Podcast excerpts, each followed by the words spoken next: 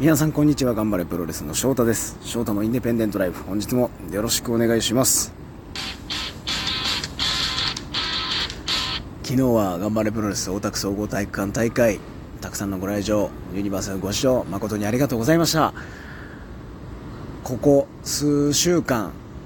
大会が発表されてまあ、メインのカードが決まったりっていうのはもう数ヶ月前だったんですけど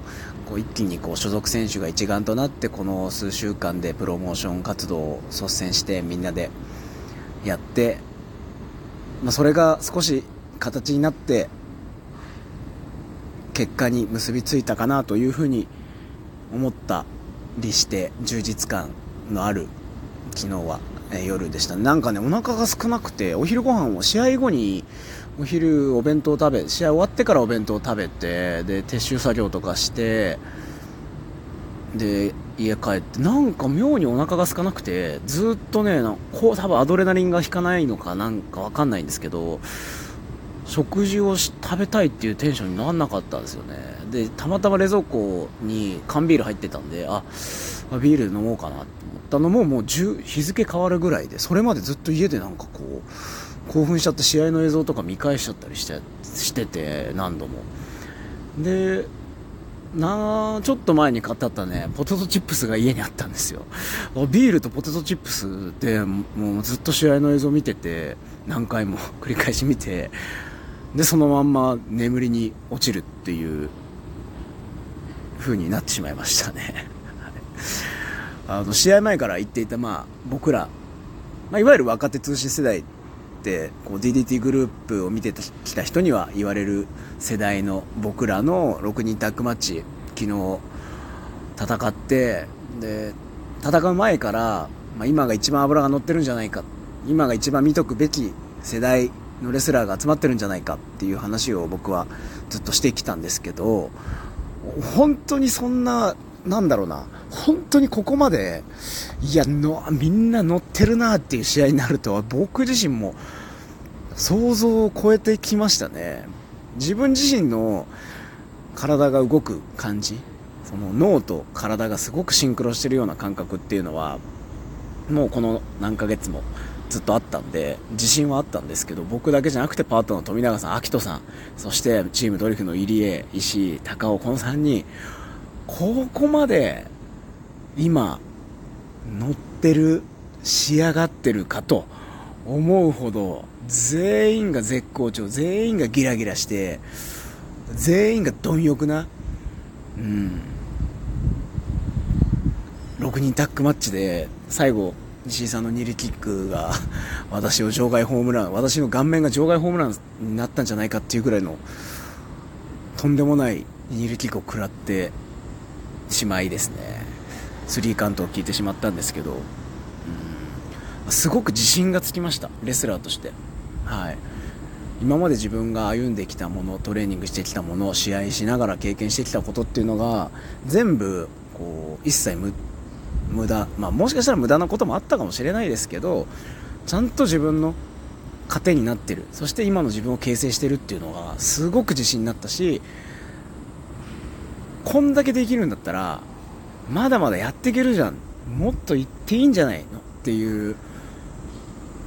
のをすごく試合後にこう頭の中そういう気持ちガーッと駆け巡りましたね、うん、で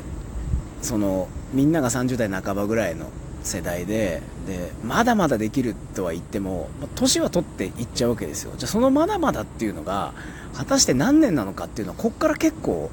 その無限ではないわけですよ。その無限に永遠時間があるわけじゃなくてやっぱり時間というのは限られててただ今もっと上に行ける状況もっと上に行けるだけのポテンシャルを今あるんだったら行ける限りの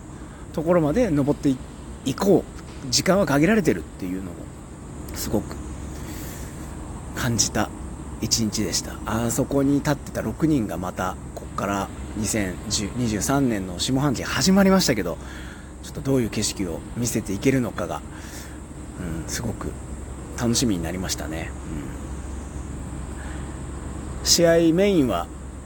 ちょっとね渡瀬が今はすごくこれまでここまで頑張ってきて昨日も本当にファンの人がみんな私の背中を押してるのをちょっと会場の隅から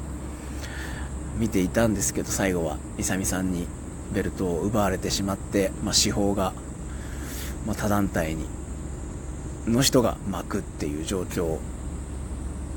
でね勇さんはリング上でも言ってましたけども今度後楽園7月23日のバサラの後楽園で新日本プロレスのね翔選手と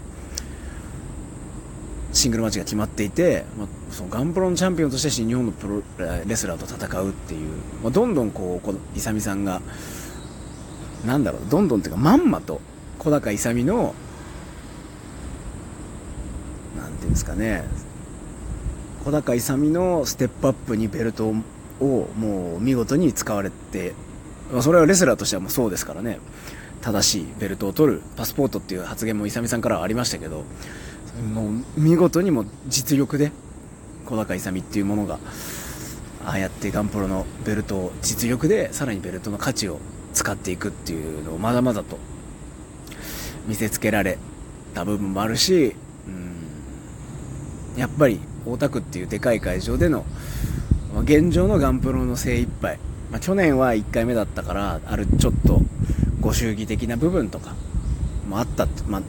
これも僕前も言ってましたけども、まあ、結構現実今のガンプロの現実というか、まあのこんだけが限界なのかとか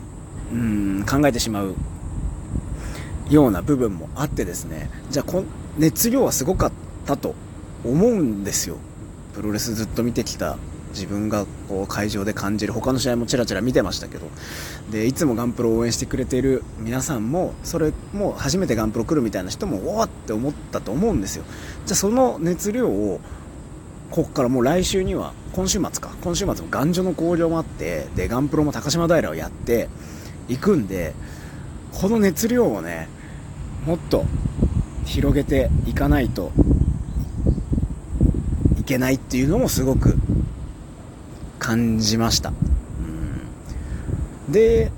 まあ、そんなタイミングで月末にはそのゼルビアとのコラボでゼルビアのスタジアムの去年もありましたけど野外でやるんでだいぶサッカーファンの方がいっぱい見てくれると思うんですよね。そういう人たちの前で試合してまたちょっともしかしたらガンプロ気になるって人増えるかもしれないしこの大田区の余韻というか余熱？余熱を逃さずにちょっとこうまた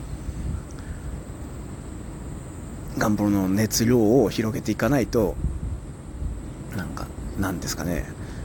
やっぱ現実っていうのはあったと思うんですよ、うん、本当に現実は直視しないと直視現実を直視しなきゃいけない状況だったと思うし昨日は。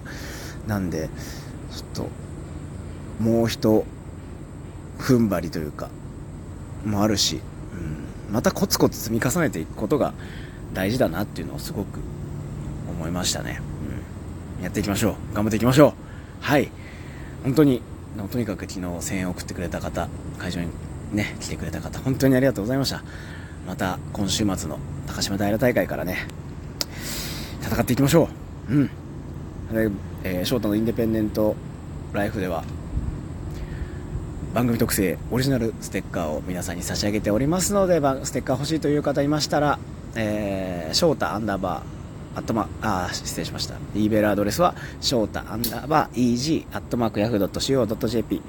ショータアンダーバー EG アットマークヤフー .co.jp までお名前住所郵便番号でステッカー希望と書いて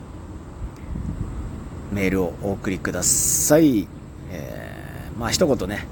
ラジオ聞いてますとかな、この、ラジオの感想などを添えていただけると嬉しいと思います。あ、これメールでももちろん受け付けてまして、前回の放送までメールで受け付けてたんですけども、このラジオトークお便りって機能あって、お便りで送っていただいても大丈夫です。メールだけじゃなくて、あの、お便りの、お便りあの別にソーシャルメディアみたいに他の人見れないんで、僕しか見れないので、お便りで、えー、郵便番号、住所、お名前と、まあ、ステッカー希望と書いて、そしてキーワード、インディーとキーワード一言添えていただいて、送っていただければステッカーお送りしますので、どしどしご応募ください。それでは、今日も最後までお聴きいただきましてありがとうございました。また次回の配信でお会いしましょう。ごきげんよう。さようなら。